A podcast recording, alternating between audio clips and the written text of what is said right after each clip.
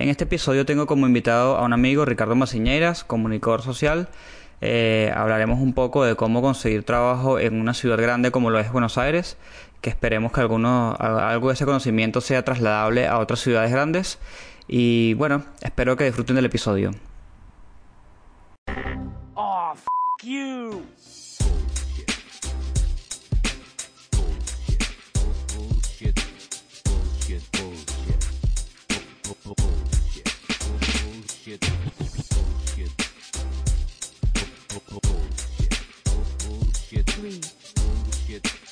Ready.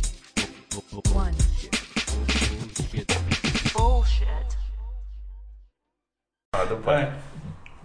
Hola a todos, esto es UXBS.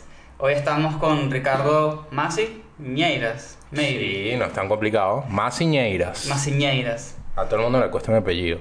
Qué Bueno, frustrante. A mí también, a mi apellido también cuesta, así que estamos en lo mismo. Lemoine. Lemoine. ¿no? Lemoine. Lemoine. Ya está. Pero yo digo Lemoine porque es complicado. Así que- Es más fácil. ¿Sabes qué? Yo me, yo me cambiaba el nombre cuando, cuando llegaba a las casetas de vigilancia. Sí, yo y también. decía Ricardo Rivas. Era Ah, la, yo- yo era la decía cualquier cosa. Era la manera más fácil de que te aceptaran y no pensaran raro de Sí, ti. yo, eh, Cristóbal Rojas. yo. Así que. Bueno, UXBS. UXBS. Este, eres oficialmente el primer capítulo que grabo, así que todo puede pasar. Chan.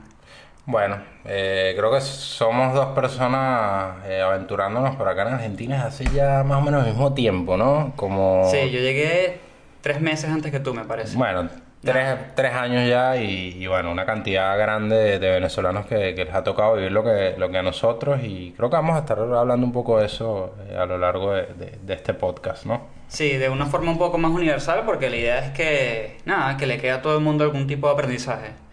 Yo recuerdo que yo estaba en Venezuela todavía cuando, cuando te, te escribimos, te contactamos eh, a través de tu esposa eh, y le preguntamos un poco cómo te estaba yendo y, y nos contabas de tu primera experiencia laboral que fue, fue Eh, rápida, fue, sí. fue rápida. Llegaste y, y recuerdo que ahí, ahí nomás, como dicen acá, eh, ya estabas trabajando en, en una agencia digital. Claro, pero, o sea, realmente me vine con una empresa que le agradezco un mundo, ¿Verdad? Ya. pero la empresa, eh, nada, quebró a los tres meses. Así que, Ahí es cuando viene la pregunta, ¿y ahora qué hago? ¿y ahora qué hago? Porque además nada como emigrar sabiendo que tienes seguridad laboral, cosa Es que totalmente. la mayoría no tenemos cuando llegamos a, a otro país, es lo Claro, normal no tenerla. Totalmente. Aparte tuvieron la decencia de, de avisarme un mes antes, así que digamos que di- dije, bueno, me preparo. Lo que pasa es que todo salió excesivamente bien y tuve que más bien pedir disculpas de que me iba muchísimo antes de lo indicado. A mí, en esa situación, eh, por ejemplo, no, no estabas preparado primero, me No, no imagino. No, estaba estabas preparado para, para ese entorno hostil en el que ibas a tener que salir a buscar trabajo. No, no, no, no estaba nada preparado. Y en te absoluto. explotó la cabeza. Y me explotó la cabeza. Pero, antes de comenzar todo esto, primero cuéntame eh, un poco de ti. ¿Qué hacías en Venezuela? ¿Qué haces acá? Danos tipo una mini intro tuya rápida. Bueno, yo soy comunicador social. Eh, estudié comunicación social en, en Venezuela, en la Universidad Monte Ávila. Eh, me especialicé en periodismo, eh, más específicamente en periodismo deportivo. Siempre tuve la, digamos, la vocación hacia eso. Siempre estuve seguro de que a eso me quería dedicar. Y, bueno, básicamente los casi 10 años que tengo ya, ya trabajando eh, han sido en su mayoría dedicados al periodismo deportivo. Pasé por el Diario Universal, ahí estuve tuve, digamos, mi experiencia laboral más enriquecedora hasta ahora. Eh, y bueno, eh, después pasé por radio, programas especializados de, de básquet eh, y también produje, produje un par de programas de, de, de radio. Y bueno, hoy, hoy por hoy eh, en Argentina, como lo hemos hablado muchísimas veces, tocó, tocó reinventarse porque, bueno, uno viene con una meta, sí, uno, uno quiere dar con, con el trabajo eh, con, con el que sueñas, pero bueno, Claro. a, a veces, a veces no se da tan rápido, a veces no es tan fácil insertarse en ese mundo, un mundo A veces pequeño. toca desviarse un toque. Y a veces toca desviarse un toque. Y es cuando llega lo importante de hacia dónde me desvío, cómo me desvío, o sea, desviarse bien. Claro, tipo, déjame desviarme sin desviarme tanto. Exacto. no exacto. cambiar la ruta completa. Eh, y ahí es cuando te empiezas a plantear, porque hay gente muy segura de- del perfil profesional que tiene. Sí. Eh, yo, yo estoy bastante contento con, con- con el perfil profesional que he hecho. Eh, pero ahí es cuando, cuando empiezas a, a ana- analizarlo de forma más crítica y, y dices, bueno, ¿qué le falta a mi perfil? O sea, ¿qué, qué, qué realmente le falta? Y te, y te das cuenta que te faltan un montón de cosas, porque Sí, sí, apenas estás en la primera etapa de, de una carrera laboral que uno imagina larga. Y ahí es cuando empiezas a construir y dices, bueno, hoy en día eh, hay un montón de herramientas, sobre todo en digital, y si soy periodista, bueno, ¿cómo me puedo complementar? Y ahí empiezas a trazar rutas y, y ves hacia dónde te puedes ir. Claro, porque aparte tengo entendido que tú eres comunicador social, pero tú te querías especificar o te especificaste en algún punto en básquet, ¿no? Sí, sí, sí, siempre, siempre, siempre con el periodismo en la cabeza. Eh, la verdad que mm, cuando llegué, siempre, cuando llegué a Argentina, siempre estuve concentrado, enfocado en que mi trabajo fuese directamente eso.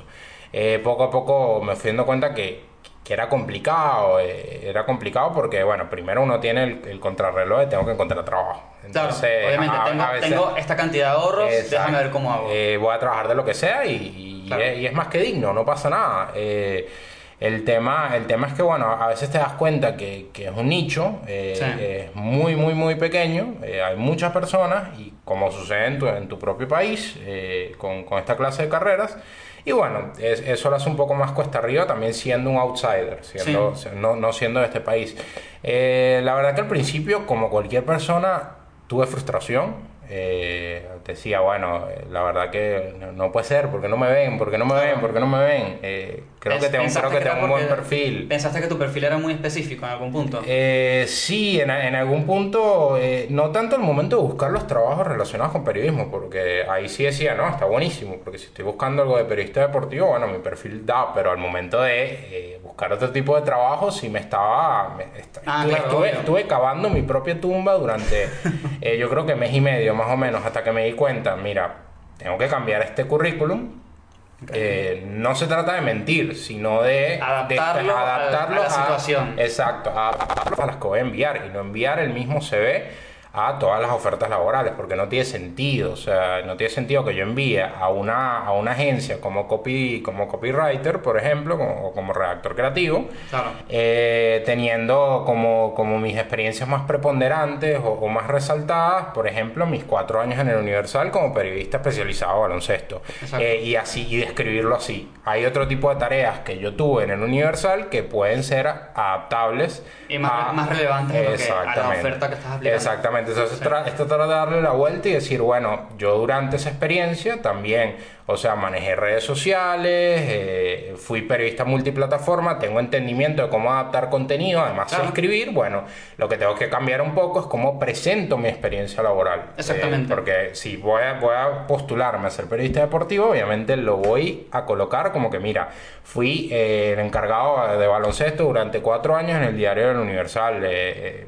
Bueno, ok, eso interesa, pero Claro. si lo mando a una, una agencia no va a interesar. Bueno, entonces hay que retocar eso un poco y bueno, una vez que entendí eso, eh, que creo que uno lo va entendiendo a medida que se va llevando los golpes, Sí, sí, o sí. que no llegan las llamadas, que dice, bueno, ¿qué pasa? Bueno, sí hay un montón de gente buscando, pero Sí, eh, sí.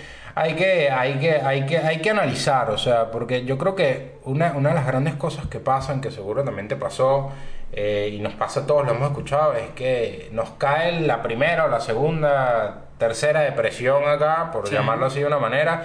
Y te quedas muy encajonado ahí, te quedas muy encajonado y, y no piensas realmente, no, no te pones, no te sientas y empiezas a pensar qué estoy haciendo mal. Pero es que por eso te invité acá, porque me parece que tenemos dos experiencias, los dos, las dos positivas, pero completamente distintas. Sí, Y las dos, dentro de todo, en el campo creativo, ¿no? Exacto. Entonces, la idea, digamos, de este episodio es eh, que nada, Buenos Aires obviamente se considera como una de las ciudades importantes del mundo, o por lo menos, digamos, súper conocidas, y en el campo de la creatividad es súper conocido que en Argentina hay demasiado, demasiado que aportar, la competencia es súper dura, y me parecía interesante invitar a una persona que pudiera dar como ese input de, cómo lograrlo en una de estas mm, mega ciudades dentro de todo, ¿no? Claro. Entonces, Y con ese nivel, o sea, con este nivel alto de, de, De exigencia. de- de inmigración también De que inmigración hay, también. eh, la competencia es altísima, eh, sobre todo cuando hablamos de los rubros específicos en los que estamos trabajando tú y yo ahorita, eh, que tú eres diseñador gráfico, como Claro. ya lo sabrá tu audiencia, Y, y bueno, yo ahorita eh, estoy, estoy en el mundo de, de análisis de datos eh, y, y bueno, acá en Argentina específicamente empecé a través de las agencias y de la redacción creativa y, y el community management. eh, que, que ajá, son, son eh, laburos, como dicen acá, eh, que están en boga. Que están Claro. en boga y, y hay mucha competencia, pero también a la vez hay mucho laburo. Sí, sí, sí, Eh. hay, hay mucho laburo, pero yo, por ejemplo, en, el- en la parte de diseño, eh, bueno, como dijiste al inicio, a mí no me, costó conseguir eh, trabajo, menos mal, este, pero sí me fijé que si bien había muchos diseñadores, también había mucha gente que no hacía el trabajo eh, como era debido. Y no significa que, que seas, no sé, el, el dios del diseño, ¿no? Pero hay mucha gente que, que no le pone el empeño, entonces con que le pongas 0.5 más que el otro, ya te destacas. Eso fue una de las primeras cosas que yo descubrí. Y fue una de las primeras cosas que, que le tomé ventaja, digamos. Pero para dar con ese trabajo, o sea, por ejemplo, que yo, yo no soy diseñador gráfico, Sí. eh, tengo una hermana diseñadora y, y más o menos uno tiene idea de, de- de lo que debe pasarte por la cabeza al momento de construir un portafolio y presentarte. Sí. O sea, ¿cómo presentabas ese 0.5% más? O sea, porque, Eh. porque te diste cuenta que, que no había, o sea, que, que, había- que- no había suficiente, o sea, que tú podías dar más calidad que viendo lo que, lo que veías Claro. en la calle, o valga la redundancia. o... la calidad, eh, o sea, tú puedes dar más de ti en muchos aspectos. Y en ese caso, que para ese momento yo era junior, mi forma de dar más de mí era diciendo, no, no sé esto, pero lo puedo aprender. Sí, sí me puedo quedar un toque más, en el caso que sea necesario. Ok, Este, ya, era, ta- ya era una vez que estabas insertado trabajando. No, incluso en la entrevista, por ejemplo, al final de la entrevista, él se para un segundo y me dice, ah, ya va, por cierto, aquí se hacen muchísimos banners, ¿no? Como que aquí hay mucha publicidad de banners. ¿Tienes problema con eso? ¿Has trabajado con eso? Y yo directamente le dije, no, este, pero eh, no tengo ningún problema en aprender y aprendo rápido. Entonces, en el punto de junior, ¿cuál fue mi, mi valor agregado? La, o sea, la disposición, ¿no? Las ganas de ponerle.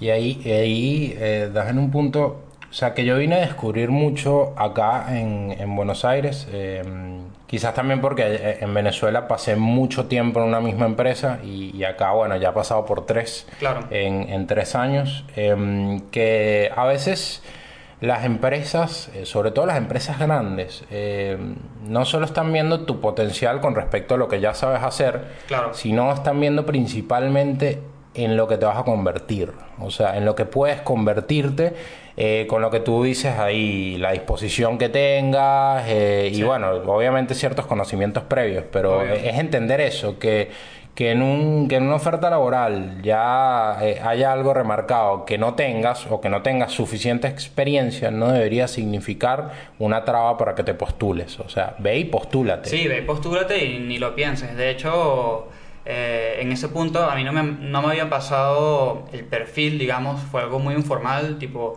una amiga me dijo, están buscando esto, eh, yo pasé mi CV, me llamaron, o sea, ni siquiera sabía específicamente qué tipo de señor estaban buscando. Y, nada, yo, yo, yo, yo, no sé, capaz soy bueno en eso, en la entrevista me di cuenta de qué es más o menos lo que estaban buscando y yo entendía que yo podía hacerlo, aunque todavía no lo había hecho. Es un, es un punto raro. Y ¿no? en tiempo real, Y en tiempo real. adaptaste, adaptaste lo que tenías que decir, obviamente, Claro, sí, porque además es ordenar las ideas. Por eso también es súper clave prepararse para las entrevistas, Sí, prepararse para distintos panoramas, para, distin- para distintas necesidades, no solo lo básico de estudiar a la empresa donde vas a donde vas a donde te estás postulando, sino también prepararte para distintos tipos de preguntas, porque hay muchas empresas que te pueden llevar al límite en las entrevistas, como hay otras que Claro. sencillamente te, te hacen entrevistas más, más básicas. Sí, sí, sí. También hay un componente de casualidad porque, por ejemplo... Siempre hay un componente de casualidad. sí, que es como que él, él me termina diciendo en un punto como, mira, esto es para un equipo donde principalmente es producción. Producción en diseño es eh, una pieza, un arte que ya está hecho y adapta a los 750 mil tamaños y formas y formatos, ¿no? Este, y yo casualmente en mi portafolio había hecho con otra empresa este, templates para páginas web. Ok. Entonces, claro, él habrá asociado, hizo templates, o sea, que sabe hacer algo genérico que sirva para muchas ocasiones y muchos clientes. Esta persona tiene un perfil de producción. Eso no puedo haberlo inventado antes. Claro. Eso fue completamente casualidad. A ver, y dice, dices lo del portafolio, por lo menos en, en, en tu caso, por- yo hablaba de, de este tema de, de tener varias versiones de tu propio currículum Sí. adaptados a distintos, a distintos tipos de necesidades que puedan tener las empresas. ¿Adaptarías tu, tu, tu portafolio? ¿Tienes distintas, distintos tipos de portafolio dependiendo la, a la oferta a la que te vayas a postular? ¿Es algo que recomendarías hacer? O sea, porque suena también como que quizás Claro. lógico, no sé. Mira, yo lo que hago es, yo tengo mi portafolio en Behance ¿Sí? y tengo un Instagram donde por un tiempo hice unas ediciones, ¿no? unas composiciones. Entonces yo, según el cargo que me estoy postulando, le envío de mi Behance algunos links en particular. De, tipo, suponte, yo tengo cinco proyectos en Behance, algo por el estilo. Le envío los, que, los dos más relevantes según el puesto. Y si, y si veo que el Instagram le suma, le lanzo el link del Instagram, por ejemplo. Porque ya en, en nada, en el 2019 ya es válido enviar redes sociales como Claro. portafolio. Es increíble, ¿no? Y aprovechense de eso. Entonces, nada, eso por mi lado. Pero me gustaría saber también cómo fue por tu lado, porque yo entiendo que a ti te costó un toque, entiendo que también buscabas algo muy particular, no querías rendirte con cualquier oferta, Sí. por más que estabas buscando desesperadamente, o sea... Sí, ya cuando, cuando estás muy especializado, eh, te pasa de que, que no abres tanto la cabeza a lo que está mal, en Claro. verdad. Porque yo apenas voy a cumplir 30 años y ahora es que tengo para abrir la cabeza. Claro, obvio. Eh, y creo que fue, es uno de esos aprendizajes que uno se lleva a esta época. Eh, a ver, cuento. Primero, yo entré a una agencia eh, mediana de tamaño como, como redactor y, y community manager para trabajar con varias marcas acá. Y bueno, antes de que eso pasara, sí tenía, tenía mucho, mu- mucho la cabeza centrada en trabajar como periodista deportivo y, y mi enfoque mayor, la mayor cantidad de mis fuerzas iban hacia eso. Ok. Eh, de resto, bueno, sí, buscaba cualquier otro tipo de trabajo, eh, como misionero o, o- o lo que fuera. Pero mis fuerzas a, a nivel de continuar mi carrera, de, de- de un trabajo más de, relacionado con la comunicación social, eh, iba más, mi esfuerzo iba más hacia eso. Estaba acumulando frustración Sí. al ver que no habían eh, ofertas laborales relacionadas, como mucho estaba buscando medios, enviando, Sí. se complicaba y la verdad que eh, fue un golpe encontrarte en esa situación, sentirte, sentirte un poco deprimido y, y bueno, por suerte, eh, tanto yo como mi pareja, como que no- nos apoyamos un montón y, y empezamos a, a enfocarnos en, en ver para qué servíamos, eh, relacionado, ese es el paso número uno. O sea, ¿para qué puedo, o sea, en qué le puedo aportar a una empresa desde el punto de vista de mi carrera, comuni- comunicador social? Entonces empiezas a des- a desglosar, dices, bueno, ¿qué hago bien? Obviamente soy periodista, Sí. sé escribir, sé ordenar ideas para trasladarlas a, a- a un, a un papel, por decirlo así de una manera, y a la par, bueno, soy elocuente con las palabras, o me considero elocuente con las palabras, eh, bueno, creo que tengo esas dos cosas sobre la mesa. Ajá. La primera es totalmente adaptable Sí. a un cargo de redactor creativo Claro. eh, o de community management. Bueno, vamos, vamos hacia allá.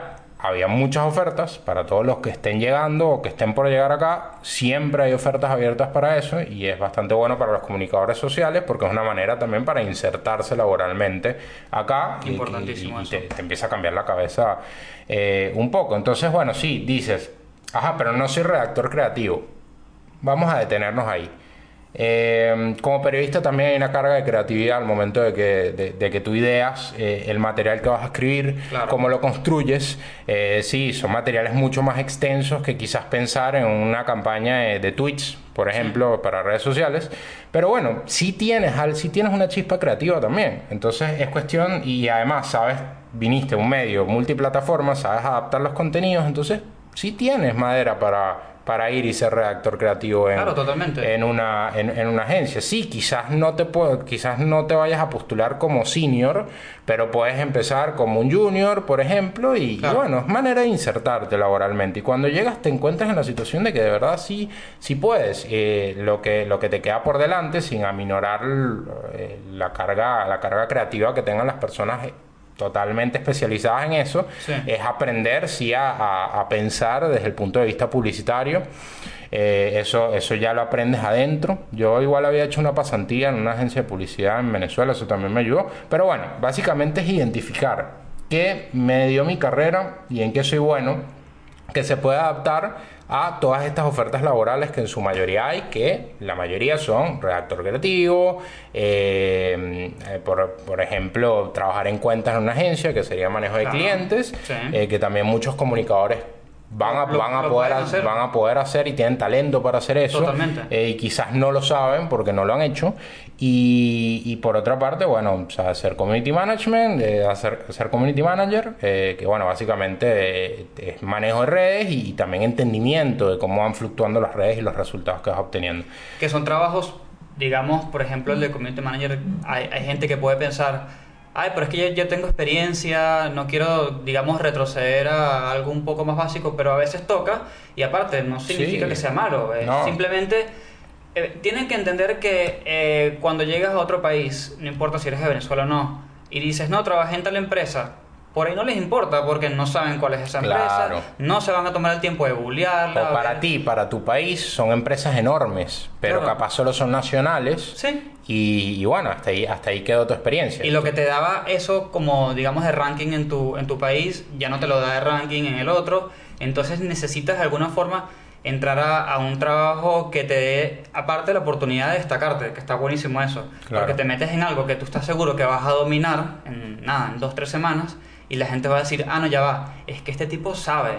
Y este tipo sabe porque, claro, él viene de acá y este lado, entonces es una forma, digamos, de, de, de hacer un poco de trampa. No sé si se considera trampa, pero nada. Es como, es como eso, es como un cheat life. Un hacking, Un le, hacking. Dicen, le, dicen hoy, le dicen hoy en día. Sí. Eh, yo creo que después, después, de que, después de que entiendes eso eh, y, y ves, bueno, soy, soy bueno para varias cosas, o sea, si estés especializado, eh, porque precisamente en mi especialización hay cosas que hago bien que a su vez se pueden adaptar a otro tipo de, a otro tipo de trabajo relacionado Claro. con tu carrera.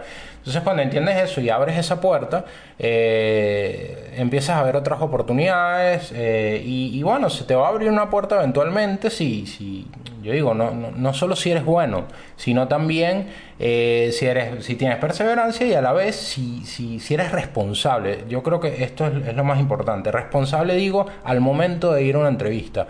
No puedes ir a una entrevista por ir, o sea, hay que prepararse para ir a una entrevista y no solo prepararse e investigar a la, a, a la empresa, no, investigarte a ti mismo, o sea, Claro, claro. Ver, ver, ver en qué soy bueno, cuáles son mis puntos fuertes, cuáles son mis puntos flacos y ¿Qué me cómo pueden- he me trabajado pueden para preguntar? mejorarlo, ¿Cómo- qué me cómo pueden el- preguntar. ¿Cómo, cómo le respondo a esto que yo sé que es un punto eh, flaco eh, que tengo yo? ¿Cómo se lo respondo de forma positiva, por ejemplo? Exacto, a mí cuando me piden un consejo yo siempre digo, prepara la entrevista como si fuese el entorno más hostil en el que vas a estar, que te, que te van a poner a, a- a- a, por ejemplo, a defender un caso o, o- Claro. o a, o a decir por qué eh, eh, este manejo de una crisis estuvo mal, Eh, piénsalo así, así no llegue, no importa, o sea, dedícale tiempo y, y así el trabajo va a llegar. O sea, y hablando de casos, es súper importante pensar si tuviste momentos en tus otros trabajos donde lograste algo o de hecho algo salió mal, pero cómo lo manejaste tú para que Claro. si bien ya salió mal, digamos, arreglarlo de cierta manera o estabilizarlo. Entonces, No somos expertos en, en- en, digamos, o asesores de búsqueda de trabajo. Eh, Estos son cosas que, que uno va viviendo, y, y- pero, pero sí, sí creo que, que- que ese tema de, de ser responsable para, para prepararse y, y sobre todo para aprovechar el hecho de que vieron tu currículum, les llamó la atención Sí. y te abrieron la puerta para ir a conocerte. O sea, no desestimes eso porque llega un momento que puedes pasar hasta dos meses sin que nadie te llame. Claro. Porque no sé, hay, hay mucha gente postulándose, eh, son épocas difíciles, eh, o tu currículum no está bien, bien, bien estructurado y por eso no te llaman, o sea, pueden pasar momentos difíciles. Entonces, de verdad, cada oportunidad hay que, hay que Hay que tomarla en serio. Y, y ya, o sea, una vez, una vez que entras, o sea, por lo menos a mí me pasó que sí, eh, estaba contento, pero a la par, de, o sea, eran sentimientos encontrados porque decía, bueno, eh, todavía no es para hacer lo que yo quiero hacer Claro. y, y todavía tenía ese pedrito en la cabeza. Y, y esa, y esa traba, en verdad, no va a permitir que, que despliegues eh, tu potencial. Sí, sí, sí, y entonces obviamente. hay que, hay que realmente dejarlo. O sea, no dejarlo ir porque uno puede seguir buscando trabajo, pero es muy distinto buscar trabajo con trabajo Claro. Eh, a- a- Tienes a- un poder. exacto, exacto. Ya es como que sencillamente pones, eh, por ejemplo, una no- que, que te lleguen notificaciones con, con ofertas de trabajo ya relacionadas a lo que tú quieres y, y te postulas cuando quieras y, y te enfocas en desplegar tu potencial en el lugar donde estás, porque si no, realmente no vas a rendir y no vas a aprender lo que tienes que aprender. Eh, yo ahí básicamente... para mí es algo que, bueno, fue, fue lindo que, se me abriera la puerta ahí y, además yo creo que lo mejor que me pudo haber pasado ahí fue que se me dio la oportunidad en, eh, de adentrarme en todo este mundo del análisis de data. Eh, cuando digo análisis de data, todo relacionado con, con el mundo del marketing digital eh, y el análisis de cómo, cómo, cómo fluctúa eh, el comportamiento de las audiencias en las diferentes plataformas y esas cosas. Se me abrió- de de todo, Exacto, ¿no? se me, se me abrió la puerta para, para capacitarme y para aprender esto. Y, y- y uno dirá, bueno, y este no era periodista. Pero hoy en día para mí es extraordinario poder decir que yo no solo produzco contenido, sé producir contenido, o sea, me siento seguro al respecto y, sé abordar eh, situaciones, sé abordar noticias, sé abordar entrevistas. Eh, no solo eso, sino también, o sea, tengo la capacidad de entender eh, y adaptar cosas, a, adaptar escritos, eh, audios, lo que sea, a mi audiencia, entender cómo tengo que titular una nota, no desde el punto de vista solo de la noticia, sino desde el punto de vista de que me encuentren en los motores de búsqueda de manera orgánica. Eh, o sea, te empieza a dar otra, o- Comienzas otra a tener visual. más, más, más herramientas en tu Empiezas, caja. ¿no? empiezas, empiezas a ser literalmente un periodista más 360. También, Totalmente. porque hoy en día, o sea, los periodistas tienen que entregar contenido en, eh, incluso en los medios te dicen, en la mayor cantidad de, de plataformas posibles en las que se estén, en las que se esté haciendo contenido. Entonces hay que saber, hay que saber cómo es el consumidor de Instagram, cómo es el consumidor de Twitter, cómo es el consumidor de Facebook y cómo es el consumidor de, de los sitios web o- Claro. o, o de un, o de una página de streaming. Y de forma real, más profunda de que yo, yo, por ejemplo, yo tengo mi cuenta de Instagram profesional, yo puedo ver las, las estadísticas y seguramente yo sacaré algún tipo de conclusión, pero no es la misma que vas a sacar tú. Ahora, por otro lado, hay un tema súper importante. Por ejemplo, yo tengo una debilidad y la reconozco y la he trabajado cada vez que puedo, que es que soy pésimo comenzando en los trabajos, ¿ok? Este, Pero, pero me- ¿por me qué? ¿Por qué? cuesta- Por, por pena, por pena. no, mira, primero que todo, yo soy alguien introvertido, ¿ok? Ah, Este, bueno. Bueno, aquí somos dos. no, no tengo ningún No sé problema. cómo estamos hab- hablando en un micrófono, pero bueno. Es- es- de hecho, esto es parte de Cristóbal, esta introversión y esto tiene- se tiene que acabar. Estás en un mundo creativo, esto no puede seguir, no, no es rentable. Nunca me han votado un laburo por, por, mira, no está terminado de adaptar o todo esto, pero sí he notado que me cuesta demasiado y aparte... Pero tú mismo no te terminas de convencer con esa No- etapa. O cómo no sé- abordas esa etapa. No sé cómo lograrlo, porque ¿qué pasa? Yo soy una persona que soy muy capaz de hacer lo que dije que iba a hacer en la entrevista, ¿no? Este, aparte me hacen pruebas y todo, o sea, no, no es como que me estoy inventando.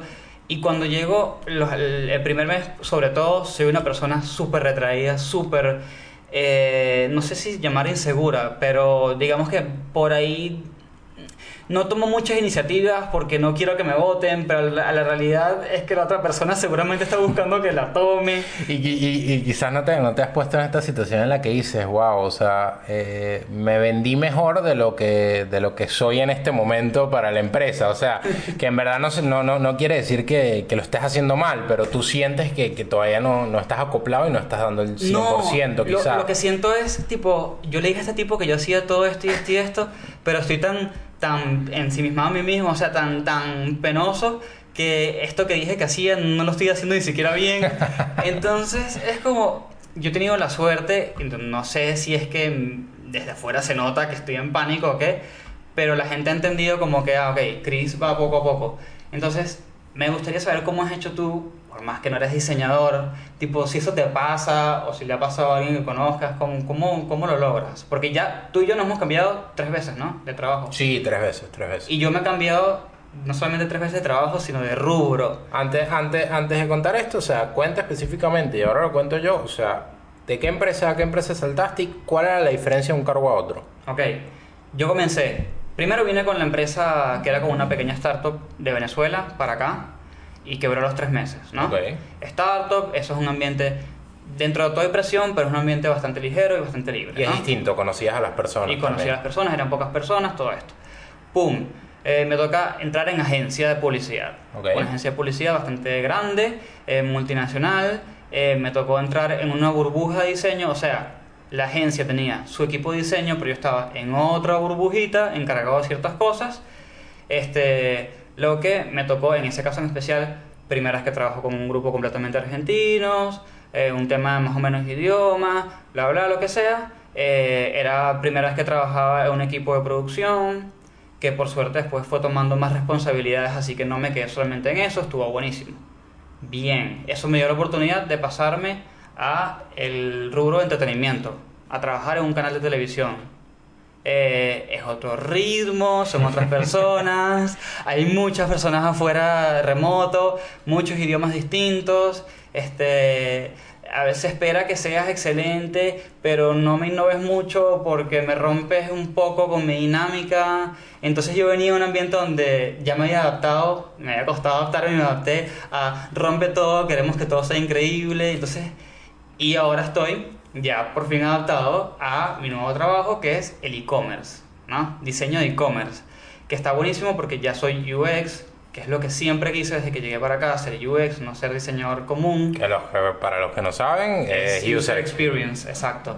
Que se trata de no solamente de que las cosas se vean bonitas, sino porque esto está acá, acá sirve, no sirve, la persona lo entiende, no lo entiende, este, sirve en mobile, sirve en computadora, sirve en lo que sea, ¿no? Este, y no solamente eso, sino que ahora es e-commerce, ¿no? O sea, la meta del e-commerce es que la persona entre a la página web y compre, haga una compra. Y aparte estamos en crisis en el país, ¿no? Entonces es como un montón de, de componentes que yo por ahí, no sé, me agobian o lo que sea y de repente digo, no sé, como que por ahí me atasco, sería la, la, la palabra correcta. Y, y sí me da curiosidad cómo hacen otras personas que se han cambiado bastante de laburo. Bueno, yo también me he cambiado tres veces, eh, y como tú, eh, primero estuve en una agencia mediana, como decía, como redactor y, y community, manage- eh, community manager. Eh, luego, dentro de esa misma agencia, pasé mm, a ser analista de negocios, eh, pero ya desde el punto de vista de, de- de analizar todas la- las acciones digitales que estaban haciendo los clientes de la agencia a través de reporting mensual. Luego cambié a una agencia eh, más grande, eh, bastante conocida acá, eh, y bueno, ya dedicado más al, al tema análisis de data de las campañas de performance de, una empresa, bueno, un canal de, de TV o una cable operadora muy conocida acá, bueno, en todo el mundo, DirecTV.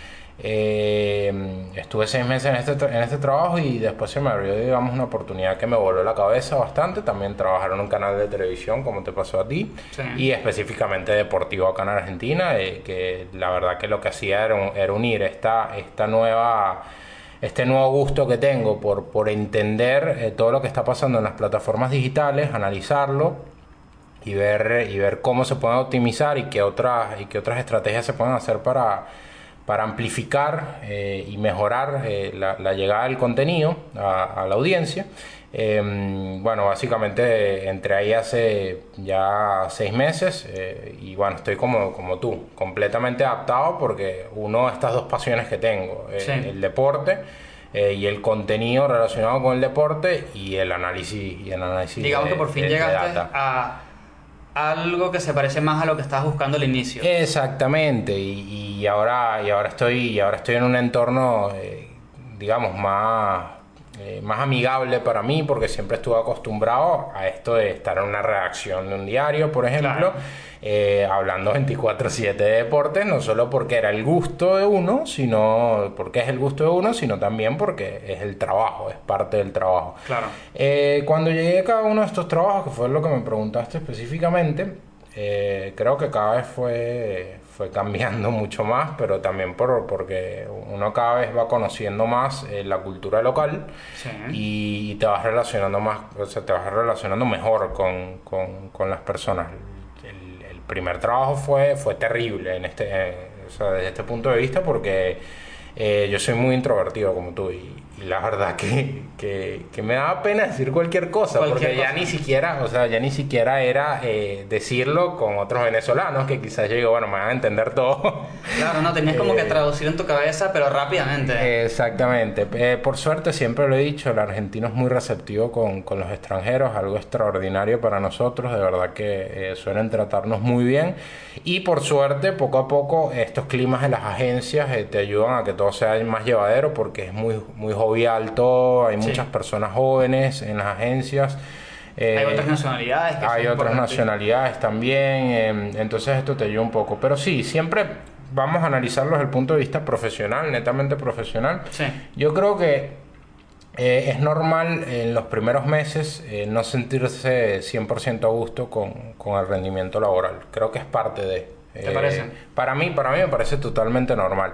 Eh, sobre todo para nosotros las personas introvertidas, eh, porque quizás todavía no estamos eh, 100% eh, seguros de, de, por, por ejemplo, estar proponiendo constantemente, por miedo también a, a- a que, a que quizás las ideas o, o las propuestas no sean totalmente o no se acoplen totalmente con las necesidades de la empresa. Entonces pasa que eh, eso- esos primeros meses no, no, no estás 100% eh, en tu capacidad. Pero eso no quiere decir que estés haciendo mal las cosas, ¿no? Puedes Ok. estarlas haciendo muy bien. Eh, es entender, yo creo que es entender que hay que tener paciencia. Eh, y, es- y está buenísimo si la empresa te lleva con calma. Eh, Claro. Que es algo que por, por lo menos yo estoy, estoy viviendo en mi actual trabajo. Bueno, ya pasé por la etapa y Sí. por eso me acoplé también. Es que, eh, digamos que me dejaron crear eh, con, con mucha paciencia. Eh, no, me, no, no me metieron presión. Yo estoy acostumbrado a trabajar bajo presión, entonces era raro encontrar, encontrarme en esta situación en la que no me estaban metiendo presión. Pero bueno, eh, es buenísimo porque te da, te da oportunidad de crear con calma y creo que es, estos primeros meses hay que, hay que llevarlos, hay que llevarlos con un poco más de, de paciencia, con mucha mano izquierda y no, y no frustrarse muy rápido porque si no, eh, siempre vas a Claro. pensar que estás por debajo de tu capacidad, que no estás, no estás a full. No vas a entrar y vas a entender el negocio en, en un mes. No, Es- obviamente, es- es- obvio, obvio. es Y mentira. por y, más, ejemplo- y, más, y más si ni siquiera tenemos experiencia dentro de ese mundo. En tu caso, tú habías sido diseñador. Obviamente eh, es distinto porque ya sí tenías un bagaje eh, más amplio de, de- de eso, pero es normal no, no, no entender el negocio en un mes. O sea, No, o- o no, pero claro, en tu caso es el negocio, en mi caso es el diseño que la gente dice, pero es diseño, es más universal. Yo tuve la suerte que esta empresa, antes de contratarme, me, di- me dijo súper claro, Chris, sabemos que no has trabajado con esta plataforma, ni con esta, ni con esta, sabemos que no has trabajado con e-commerce, no hay problema, estamos dispuestos a eh, enseñarte y ayudarte.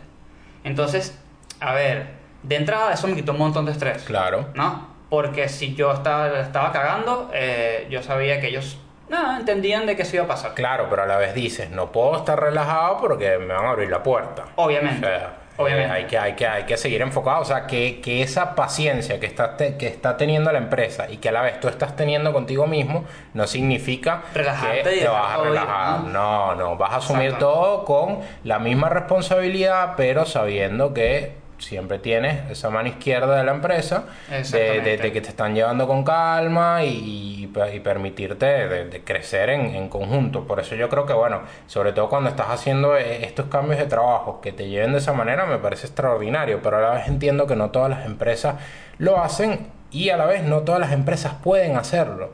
Porque Sí, hay unas que necesitan resultados. no tienen el lujo del tiempo ni de Exacto, recursos de necesitan nada. resultados inmediatos y bueno, ahí es cuando viene, ahí es cuando viene la presión y, y quizás es más, es más difícil adaptarse. Hay que prepararse para los dos entornos. eh, yo creo que por eso está, está, está bueno, o sea, siempre está bueno tener una experiencia, bueno, sobre todo para las personas que, que, que van, que van cambiando de trabajo, eh, yo creo que siempre te encuentras con cosas distintas. Eh, yo me encontré en, en- en un diario que, que para mí es uno de, de- de los entornos más hostiles que puedes tener Sí. por el tema de que tú no controlas la noticia. O sea, la noticia sale y tienes que saber responder. Entonces, eh, es muy estresante. Y bueno, después puedes llegar a otros entornos mucho más relajados, más tranquilos, de más paciencia. Entonces, tener un poco los dos mundos te ayuda a adaptarte rápido. Eh, Claro. Por eso yo creo que eh, mm, para mí, desde ese punto de vista, creo que nunca me ha costado adaptarme de- de- eh, de- desde el punto de vista de, las cargas de trabajo. Lo que sí me puede llegar a costar adaptarme es a no encontrar, o sea, de que mi trabajo no sea lo que me vendieron o no sea lo que esperaba. Eh, eso ya sí puede ser un problema para mí. Desde mi punto de vista, ya, ya, ya sí es algo que, que- que me, que, puede, son- me puede que es una causar molestia. que lo, lo, lo maquillan mucho. O... No, no, no, no, no, sería irresponsable decir eso. Eh, sería irresponsable decir eso, pero sí pasa, sí pasa. eh, la verdad que normalmente no prefiero hablar de casos específicos, pero, Claro, no, obvio, obvio. pero sí es algo que pasa y, y- y de repente te encuentras en esta situación de, de, mira, esto no es lo que, lo que me dijeron que iba a ser. O, o no está tomando o, o no está sucediendo lo rápido que me dijeron que iba a suceder Claro. entonces ahí es cuando hay que saber cómo reaccionar. Y para mí la reacción no es, mira, abro la puerta y me voy, soy un mal criado. No. La- la- ahí es cuando empieza la necesidad de abrir un canal de comunicación constante y directo con tu superior, manifestarle, sin miedo, sin miedo al hecho de que, mira, que poner excusas, soy inmigrante, me voy a quedar sin trabajo. Eh, no, no. O sea, No, sencillamente es normal, es normal hacerse respetar. Mira, esto no es lo que yo me esperaba de este trabajo, esto no es lo que me dijeron que iba a hacer. Eh, cómo lo manejamos, cómo lo vamos haciendo y bueno, si tienes un supervisor responsable, si tienes un supervisor bueno, eh, que sabe llevar este- de, de- de la mano estas situaciones, seguro le van a buscar una solución. Sí. Pero es algo que puede pasar. No sé si específicamente te, te- te llegó a pasar. Eh, si tengo, si tengo una experiencia. eh, y, y bueno, la verdad que fue, fue extraordinaria la experiencia porque aprendí mucho.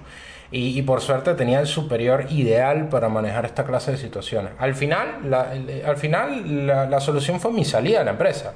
Claro, pero lo hiciste Pero fue yo- una, yo pero- el caso, pero fue una salida, forma- pero fue una salida consensuada. Eh, Eh, bien. entonces, entonces, claro, es llegar a un punto en el que, mira, eh, no estoy a gusto, no soy feliz acá, y, y a la par entender que tú eres una persona que no le está sumando cosas buenas a la empresa, eh, Y sigue ellos estando así. ellos reconocieron, ¿no? Pues yo me acuerdo algo de esto. reco- reconocieron que sí, que hubo como un tema en una búsqueda, que, Pero- una confusión. No, más no, no, no era tanto una confusión, sino que a veces los tiempos de, de los proyectos eh, se extienden y, y- y bueno, eh, Sí. la- la- las labores no terminan siendo las que, las que quizás uno, uno suponía que iban a ser. Pero no se trata de, de- de ser malcriado y decir, no, este no es lo suficientemente fuerte para bancársela, como dice Claro. acá, o como para aguantar. No, o sea, yo creo que llega un punto en el que uno tiene que entender eh, el valor que uno tiene como trabajador y, y- y también lo que uno espera. Porque cuando uno va a una entrevista laboral, está bien. Esto bórrenselo para el- el- los recién llegados, quizás, que, que necesitan trabajar y ya, y eso se entiende. Sí. Pero yo creo que llega un punto en el que uno llega a una entrevista laboral y uno también a la par está entrevistando a la empresa. Totalmente, y las empresas se olvidan de eso bastante. Eh, Sí, y sí, hay que y, y uno y uno tiene que acordarse que uno también es un, eh, que uno tiene valor eh, que uno va a sumarle algo a esa empresa y, y bueno que uno va ahí también a escuchar qué es lo que tienen que ofrecerte a ti Claro. Eh, que desde el punto de vista de crecimiento profesional también desde el punto de vista de beneficios eh, ya sea extralaborales ya sea intralaborales ya sea específicamente económicos y hay que y hay que entender todo eso entonces yo creo que lo peor que te bueno a mí en lo personal lo lo, lo peor que me pudo pasar fue Sí. encontrarme con esta situación, porque la verdad sí me llevaba bien con la gente, pero estaba muy infeliz con, mi, con mis tareas eh, Y eso, específicamente. eso es terrible porque te hace el día a día súper pesado. Sí, sí, sí, está, eh, estás mal. Entonces, entonces creo que ahí hay que, hay, que, hay que saber reaccionar y sin miedo y no dejarlo pasar por el hecho de, bueno, mira, ya estoy acá o, por el hecho de que te dé pena que ni siquiera has cumplido los tres meses de prueba. No, Sí, no. sí. Eh, porque saber que, que tú te sientas así también es un problema de la empresa. O sea, digo, y que la empresa lo tiene que abordar y que una empresa responsable lo va a abordar, como fue mi caso. Eh, entonces, yo, yo recomendaría que no sientan miedo, aunque estén en proceso de adaptación, no sientan miedo a comunicar un disgusto o algo que no es como, como se los habían vendido, porque es algo normal, es algo Sí, sí. normal. Pero Eh, comuníquelo siempre con mente fría. con mente en- fría, con respeto. Con respeto. eh, y, con, y con ánimos de solucionar la situación, no con Sí, ánimos de, mira, eh, me voy, me voy o, o- o de, de manera amenazante. No, no, no, hay que comunicarlo y, y yo creo que, bueno, todos esos procesos, de, de- en esos procesos de adaptación pueden pasar eh, esa clase de cosas. Lo que dices, que no encajes con, con tus compañeros de trabajo, Sí. que no encajes con, Con la empresa. con la empresa y que no encajes con, con tus tareas porque quizás no terminaron siendo lo que tú esperabas que, que iban a ser. Exacto. Creo que de las tres, Sí. La peor, yo diría que es que no encajes con, con tus labores. Eh, porque primero vas a, vas, a, vas a estar infeliz con lo que estás haciendo. Eh, y al estar infeliz no, No, no te vas a llevar bien con la gente, no, no vas a hacer Eh, Exacto. nada, de- Al final eso va a terminar generando un clima nocivo porque que no te lleves bien con tus compañeros también puede pasar. Sí. Eh, también puede pasar, pero creo que es algo más solucionable. Sí, se puede hablar. Eh, se puede hablar o puedes intentar eh, ver quizás si tú estás siendo una persona quizás pedante en el trabajo, no les estás abriendo las puertas, o quizás si son ellos los que no te están abriendo las puertas Sí, a ti. Hay Y en el ver- caso de la gente que se mueve de país, por ahí hay alguna costumbre que sin darte cuenta eh, rompiste o no la estás haciendo o lo que sea y es muy importante a veces autoanalizarse. Claro. Es complicado, pero hay que hacerlo. A mí, a mí también me tocó un tema como el tuyo de, de labores que no eran lo que me habían ofrecido, pero tom- tomé provecho de eso porque en agencias me dijeron, por ejemplo, mira, Chris, principalmente vas a trabajar con el banco francés, vas a hacer piezas, vas a hacer esto, yo qué sé, landings. Publicidad. no, no, nada publicidad. Este, es la realidad. Este, y de repente mi jefe un día nos dice, éramos un equipo de cuatro, ¿no? Y mi jefe dice, chicos, yo no sé ustedes, esto ya va de su parte, pero yo me, yo me, yo levanté la mano para que nos den tareas distintas y más variadas y con más responsabilidad. Si ustedes las quieren y me acompañan en esto, bien. Si no, ustedes se quedan lo que están haciendo, que es producción. ¿Bien? Bien. Ok. Y terminé trabajando con un montonazo de marcas y un montonazo de responsabilidades. Sí me tocó quedarme muchas veces, incluso a veces eh, llevarme la compu de la agencia de la casa y todo esto, ¿no? Pero eh, tomé provecho porque era mi primer trabajo en Argentina y, y me estaba dando, digamos, una hiper bienvenida absurda. Claro, es el momento de meter el pecho y decir, bueno, nada, si toca trabajar horas extra, toca trabajar horas Toca. extra, es normal, o sea, quieres adaptarte y quieres, y, y quieres que tu primera experiencia laboral sea enriquecedora y sea buena y sobre todo te, te sume y te ayude a estabilizarte en el país porque a la par de que estás buscando trabajo y que te está pasando lo que te esté pasando dentro del trabajo, tienes todos los problemas extralaborales, por decirlo Sí, así. obvio. No consigo dónde, dónde vivir, eh, etcétera, etcétera. O sea, que Sí, o de donde cosas. vives muy lejos y del trabajo que conseguí, eso es otra, ojo, ¿no? Hay gente que quiere trabajar al lado de su casa. A veces te toca, a veces te toca tren y colectivo o dos colectivos. Este, El DNI, bueno, el DNI no aparece. Exacto. Te pueden pasar un montón de Estás cosas. Te, te pueden pasar un montón de cosas eh, y, y la verdad que es, que es complicadísimo. Es muy complicado, pero como persona que se va a otro país, creo que es súper importante estar abierto a todo, a todo. Sí. Es, es absurdo, a Sí, todo. sí, sí, sí, la verdad que, la verdad que yo, yo admiro mucho la- la- porque veo tantas, veo tantos venezolanos y, y- y en general tantos extranjeros que, que vienen con una mente muy abierta.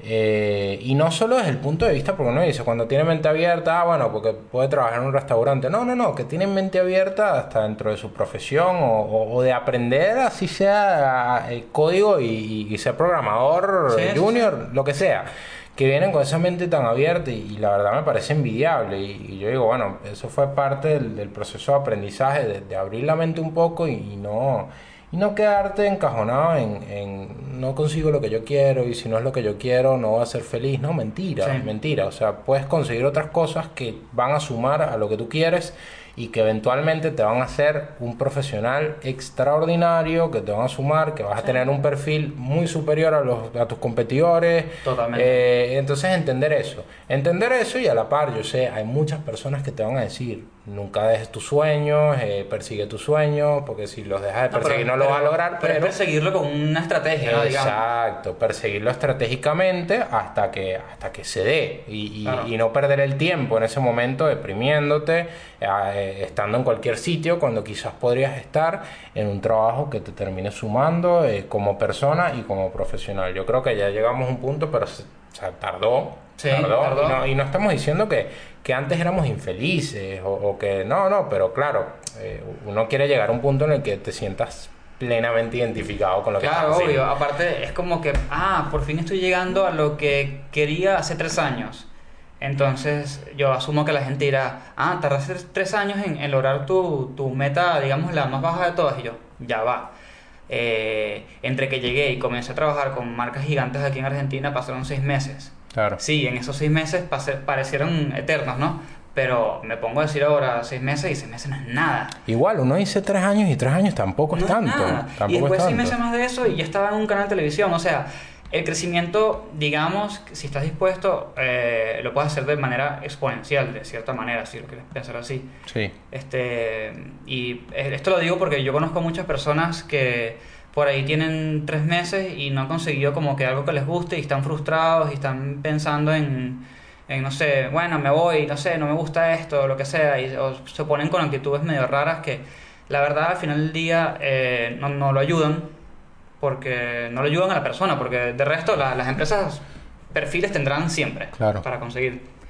Entonces, nada, Creo que, creo que es, es abrirse, es abrir la mente y yo creo que muchas personas ya la vienen, vienen con la mente abierta, pero entiendo que, que, que pasa mucho con todos los que estamos, digamos, de cierta manera especializados y ya la tenemos como clarita de, de dónde Sí. nos vemos, dónde nos queremos ver, eh, que, que, que quizás pega un montón, pero por favor, o sea, que aquí hay gente admirable que, que, que desde el día uno ya, o sea, está escalando una montaña y, y hace dos días no sabía escalar, entonces...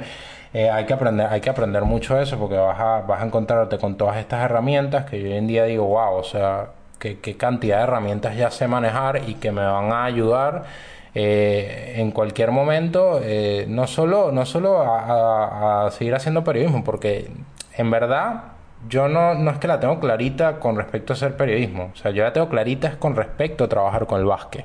Claro. Eh, exacto. ahí es que la tengo clarita. Hasta yo Eh, sé que tú estás eh, claro de ent- eso. entonces, entonces, entonces es algo donde yo veo, bueno, trabajar con el básquet es mucho. O sea, ha- hay muchas áreas, o sea, hay muchas cosas. O sea, no es solo la, la, la neta, el neto trabajo de, de generar comunicación, o sea, sino cómo genero esa comunicación, cómo hago que esa comunicación sea estratégica, cómo abordo nuevas plataformas para que mi equipo empiece a masificar sus acciones y más gente me vaya a un estadio de básquet, más gente me siga en redes sociales y cada vez yo vaya aumentando esa audiencia. O sea, son un montón, un montón de cosas que, lo admito, hace tres años no estaban en mi cabeza. Y hoy en día y, y, veo- y tengo, tengo un par de colegas, incluso tengo un colega en, en España que tuvo una ruta laboral parecida a la mía y, bueno, de repente se encontró en esta situación que tuvo que reinventarse un poco y terminó trabajando eh, muy, muy, muy amante del fútbol. Terminó trabajando en un equipo de básquet, casualmente,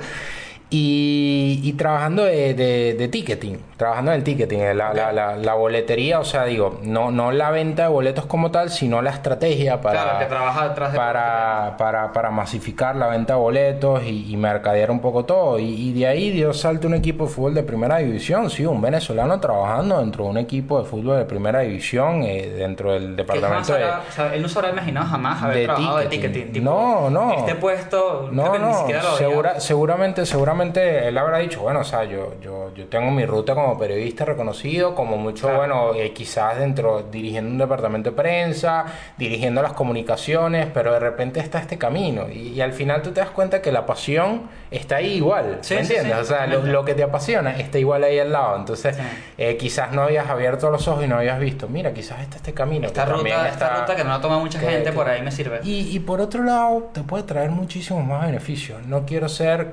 capitalista, eh, porque a veces esto suena feo y capitalista, pero hay muchas veces que otras rutas son más beneficiosas desde el punto de vista económico y desde el punto de vista también de los beneficios laborales. Es Sí, una realidad. Y te, y te ayuda a construirte y a establecerte donde estás. Ahora, te tengo una pregunta que te lo juro me causa demasiada Llegó, la, curiosidad. llegó la, la prueba de fuego. Claro, la, la pregunta loca, la, la, pregunta cheesy. No, no, en serio. A ver, a ver. Como comunicador social, Tengo miedo. está bien, tú estudiaste el idioma, te sabes las reglas, todo esto, pero Sí. evidentemente llegaste a un lugar donde no hablan inglés, no hablan portugués, pero se habla distinto. Y aparte que se habla distinto y que se escribe distinto, Sigue siendo eh, castellano. sigue siendo castellano. Técnicamente es lunfardo, pero bueno. Ok. Eh, hay palabras que se usan que son distintas. O sea, no significa, por ejemplo, un ejemplo muy claro. Aquí la gente no dice, cuando regrese te digo algo. No, no, te dicen, a la vuelta hablamos de. Entonces, eh, no es solamente el cómo se escribe y, cómo se construye la oración, sino eh, la, elección de palabras. ¿Cómo, ¿Cómo hiciste a la hora de redactar cosas? O sea, A ver, eh, ¿sabes qué? Esa pregunta la, hacen muchísimo, para quien esté escuchando y vaya a ir a una entrevista eventualmente o se le cruza una entrevista, esa entrevista la hace- e- esa pregunta la hacen muchísimo en las entrevistas para, para redactor creativo o, o también periodista o, o redactor de cualquier tipo. Eh, la hacen mucho acá a, los extranjeros porque, bueno, obviamente quieren saber primero y- ¿Cómo es tu mentalidad para, para, para afrontar un- una situación así? Me la hicieron, eh, me la hicieron para mi, para mi primer trabajo y, y es una pregunta lógica. Eh, para mí nunca fue grave. O sea, para mí más bien me pareció, o sea, que era un cambio, era un cambio ligero. Me parece más difícil al momento de hablarlo, eso sí. Ah, bueno, O sea, obvio, sí. pero al momento de escribirlo, primero tienes más tiempo para construir Claro. y escribir que, Sí, sí, que al sí. momento de hablarlo, que es una, que, que es una reacción inmediata. eh, y, y creo que ahí sí hubiese sido eh, un, un problema mayor. Pero para escribirlo no, porque como decimos, sigue siendo castellano. La construcción de, del idioma es igual, o sea, prácticamente igual, o sea, seguimos hablando eh, de una oración, sujeto, verbo y predicado, o sea, eso, eso, eso, sí, así, sí, bueno, cambia un poco el tema de cómo se abordan eh, ciertos tiempos verbales Sí. y ciertas palabras eh, de modismos, eh, que los hay en todos los países. Entonces, ¿cómo aprendimos a escribir?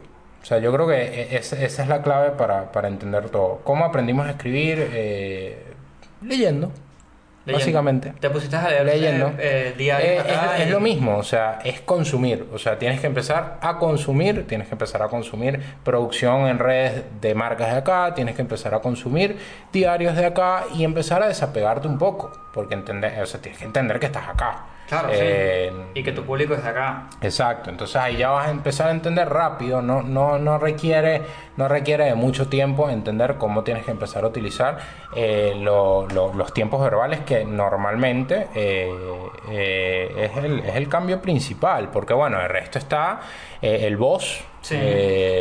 El sos, eh, por ejemplo, eh, que, que bueno, tam- también son fáciles in- de, de- de identificar, porque sabes que bueno, vos, tú, o sea, ya, Sí, ya empiezas, a fáciles, empiezas a hacer la hasta referencia. yo- hasta yo lo logro, pero Eh, resto- pero bueno, cuando te ves con cierto, con cierto, cuando te encuentras con ciertos tiempos verbales, no sé, el pará, por ejemplo, de, de detener o, o de, o, o de para un poco, esa, esa clase de cosas, sí toma un poco más de tiempo, pero es lectura, es lectura y, y en poco tiempo ya vas a entender y lo vas a empezar a reemplazar sin problema en la escritura. Claro, no, como- no me como parece... diversión de yo haber metido a ver, no sé, las publicidades de Cepita, las publicidades Sí. de Burger King, y que, ah, mira, ok, el banco francés se comunica así, ah, pero Santander de sea, forma. Saber, saber, saber que, o sea, ya, ya llega un momento que a las dos semanas estarlo haciendo, o sea, ya Sí. es como que es inmediato, que sabes que no vas a poner un ven, sino un vení. Y te tocó la, la clásica de, eh, mira, Ricardo, esto, esto creo que no está en mi Sí, idioma. sí, es lo, es lo, es lo, es lo normal, que en, al- en algún momento se te escape, se te escape algún, algún verbo. Es, es más que todo Sí.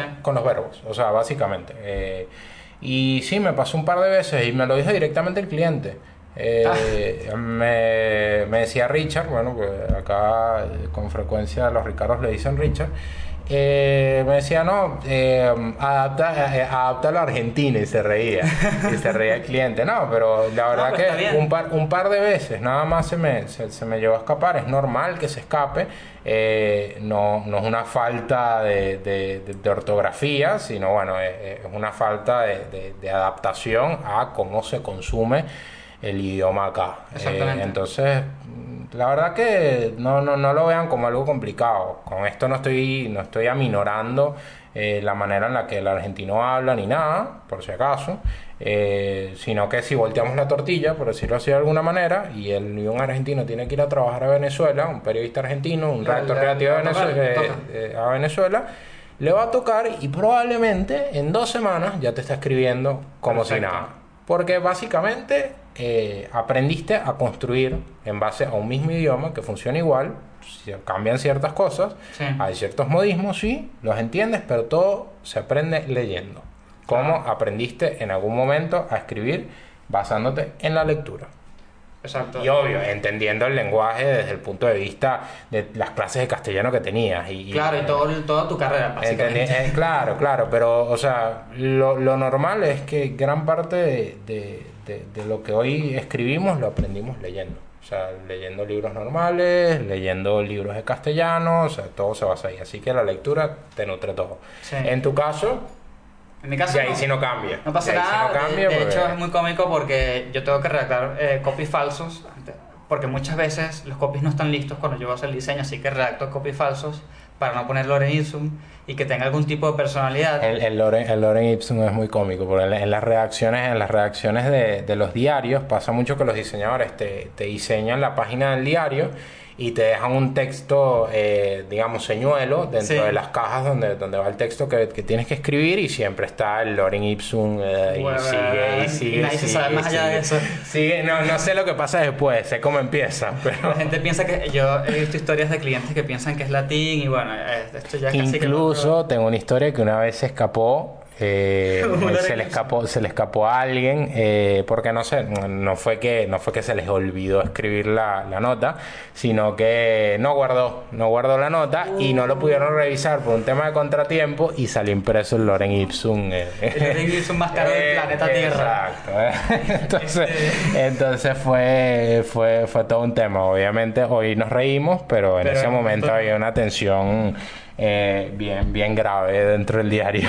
No, no, a mí, a mí me toca y yo lo redacto.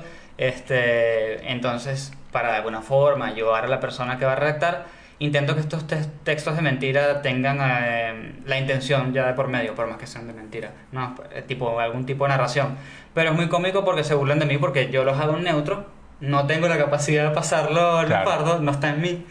Este, pero en estos días fue mi venganza porque eh, llegó un cliente de Centroamérica y hay que redactar todo en neutro. Entonces es como que, Chris, ¿puedes venir a ver si esto está en neutro?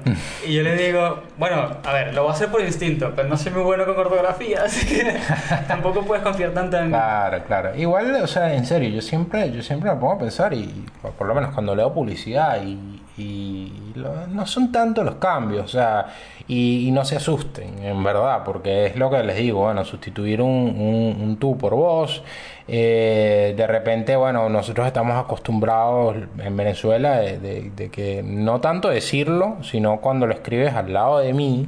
Ah, y sí. acá va a ser al lado mío. Y punto, y se acabó, no hay... eh, esa, esa clase de cosas. Entonces ir, ir, irse acoplando eh, a un poco, un poco eso y cambios de palabras, que eso también se, se va tomando muy rápido. Eh, quizás en, en lenguajes descontracturados, eh, el, el uso de, de un- en lugar de un niño, eh, el pibe, cosas así. eh, la verdad Sí. que, que, que, que no es algo, no es algo para, para, para asustarse, pero hay que saber responderle a un entrevistador que te, Claro, que te, que te pregunte eso. O sea, que, que, que sepa que tú tienes no solo la disposición, sino las herramientas para hacer eso. para llegar a, a dominar eso en la menor cantidad de tiempo posible. Porque al final, lo más importante es la creatividad. Sí. O sea, es- es el contenido. Ya esos detallitos de, de, bueno, que de repente se te escapa un tú y, y, y un voz, eh, bueno, Las eso, eso, eso se va arreglando, eso se va arreglando en el camino y es rápido. Sí. Pero bueno, para ir cerrando, este... mm, ¿Hay algún lado donde la gente te pueda conseguir? Aparte de LinkedIn. Soy adicto a Twitter. Soy, Twitter. soy adicto a Twitter, no puedo vivir sin Twitter. Arroba RJ Macineiras. Es horrible, siempre lo he dicho. de- de- debería ser eh, arroba RJM, no sé, 1900 algo, porque Uf. creo que la gente me encontraría más fácil. Sexy Baby. Pero igual, bueno, soy un productor compulsivo de, de- de información de básquet. No sé si quieran seguirme. Así que igual, arroba RJ Macineiras eh, en Twitter y en Instagram. Ahí me pueden encontrar. Y sí, y él no me ha dicho nada, pero estoy seguro que si le rompen las pelotas por DMs y cosas así, le hacen preguntas, eh, seguramente le respondo. Ahí te, te estoy comprometiendo con un montón, pero... No, no, igual, igual yo creo que nos pasa, nos pasa a los dos. Cualquier persona que se, que se acerca y, y te tiene una, o sea, te, te pide ayuda o te pide un, digamos, consejo, eh, un consejo con respecto al, al tema de trabajar acá. Eh, a uno, uno se siente con, con ganas de responder. O sea, porque yo, por ejemplo, hablo desde, desde mi, desde mi lado, me encontré con muchas personas que me tendieron una mano. Y no al tenderme una mano digo que me consiguieron el trabajo, no. Que Claro. me tendieron una mano es decirme, mira, eh, quizás tienes que ir más hacia este lado y no hacia este. eh, enfócate eh, en, en adaptar tu currículum de diferentes maneras y Sí. muchas de estas cosas que estoy diciendo y muchos de estos lugares a los que llegué tienen, tienen muchos nombres atrás también que, Sí. que uno se va encontrando, así que uno siempre, yo creo que yo siempre estoy, estoy agradecido y por eso cada persona que, que- que se le acerca a uno, que tenga una entrevista de trabajo, que, que te preguntaron a ti, uno con gusto le- les echa el cuento Sí. y, y se explaya y Yo, yo lo hago según el tiempo que tengo y todo esto, pero por lo general tiendo a responder y por ahí a veces soy un poco crudo porque la gente tiende a tener una idea muy en las nubes y me gusta no deprimirlos, pero sí bajarlo un poco más todo a tierra, ¿no?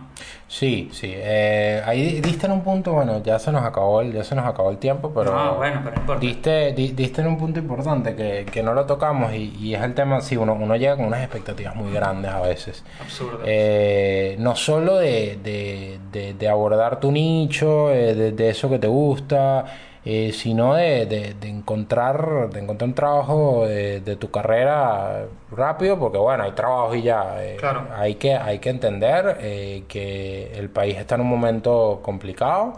eh, que, que incluso, bueno, no, no- cada vez son más los extranjeros que están llegando Sí. eh, y que tienen igual o más experiencia que tú. Eh, y, y que son igual o más capacitados que tú, entonces bueno, la competencia es grande y ahí es cuando depende, sí depende, yo sí creo que sí, hay, hay una carga de suerte, sí, pero sí depende netamente de, de- de uno, porque en verdad yo cuando veo mi búsqueda laboral, no sé cómo, cómo fue en tu momento, o sea, yo, yo tenía turnos para envíos de currículum. Y, y, o sea, tenía tres turnos, a la mañana, al mediodía y a la tarde, al Sí. final de la tarde la jornada laboral, ya pensando en que lo viesen al día siguiente. Eh, a la mañana tenía, tenía esos turnos que básicamente duraban hora y media, dos horas de no despegarme de la computadora, enviar, enviar, enviar, enviar, enviar, Claro, enviar, enviar. Y, y ya, y yendo, o sea, poco a poco, día a día, viendo que quizás estaba haciendo mal y después fue que me encontré con este tema de, mira, tengo que reformar un poco mi, mi currículum porque quizás no lo estoy adaptando a las diferentes ofertas laborales. Entonces, si no tienen autocrítica, si no son responsables y, y no son perseverantes para mandar CV, ahí sí se les va a complicar todo. Sí. Bueno, este, estoy seguro que te voy a invitar como siete veces más porque tenemos muchísimo para hablar.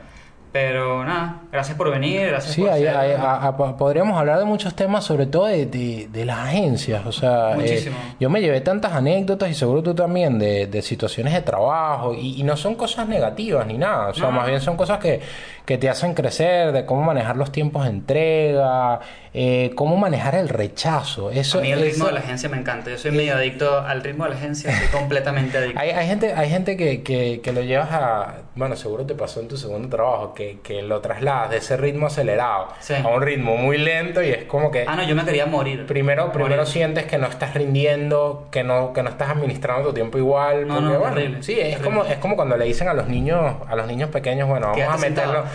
O no, vamos a meter la madre diciéndole, te vamos a meter en la mayor cantidad de actividades extracurriculares posibles porque dicen que el niño rinde mejor así. sí, Entonces, sí.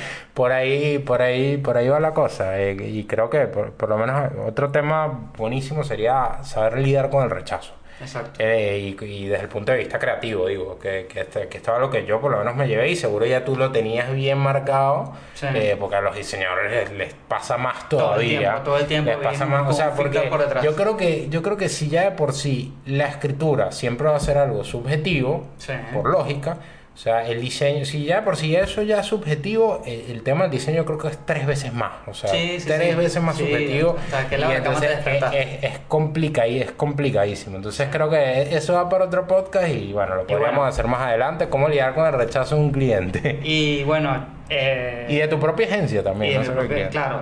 Pero, ¿qué otra cosa iba a decir?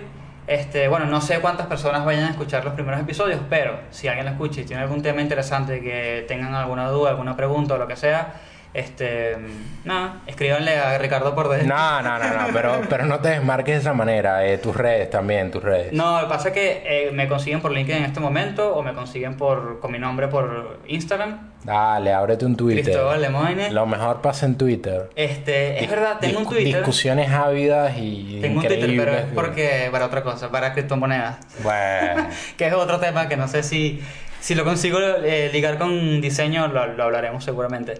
Pero nada, muchas gracias por venir y muchas, muchas gracias por ser el primer invitado de este podcast. no, gracias a ti. Fue una hora, no sé cuánto nos, nos tomamos acá, porque No, no pasa se, nada. se- se nos fue el tiempo y, y nada, fue un gusto estar acá y bueno, espero que poco a poco más, más personas te vayan escuchando y nada, se vayan sumando, porque lo, lo, lo que está buenísimo es que sigan aportando ideas, porque esto es una bolsa, al final nadie tiene la fórmula. Exacto, Eh, exacto. eh, nadie tiene la fórmula de la Coca-Cola con respecto a dar con el, con el trabajo de, de tus sueños. Si hay, eh, digamos, ciertas formas de, de hacer el hacking, como hablábamos, de, de llegar más rápido de, y, y de conseguir de conseguir trabajo en general para tu carrera y esas cosas. Sí. Los próximos episodios van a ser con una persona que es head de marketing.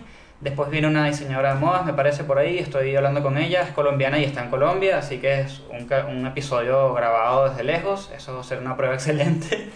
Este, y también estoy hablando con un PM, que es un project manager, para que nos hable un poco sobre eh, nada, la gestión de proyectos, la gestión de expectativas, cómo lidiar con los clientes, pero también a la misma vez cómo ponerse del lado de, de la empresa en la que trabaja. Entonces, hay un montón de cosas que vamos a hablar. Esto no es un podcast de trabajo, eh, digamos, de cómo buscarlo. Esto fue pura casualidad. Eh, y nada. Fue el primer tema que salió, Fue el primer ya tema está, que ya salió, está, punto. ya está. Así que nada, nos vemos en la próxima.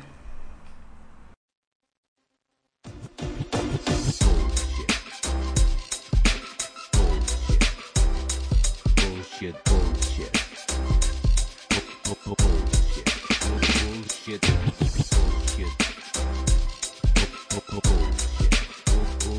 One, Bullshit. two, Bu- bu- three. Bullshit. Bullshit. The experience has ended. Ended. Ended.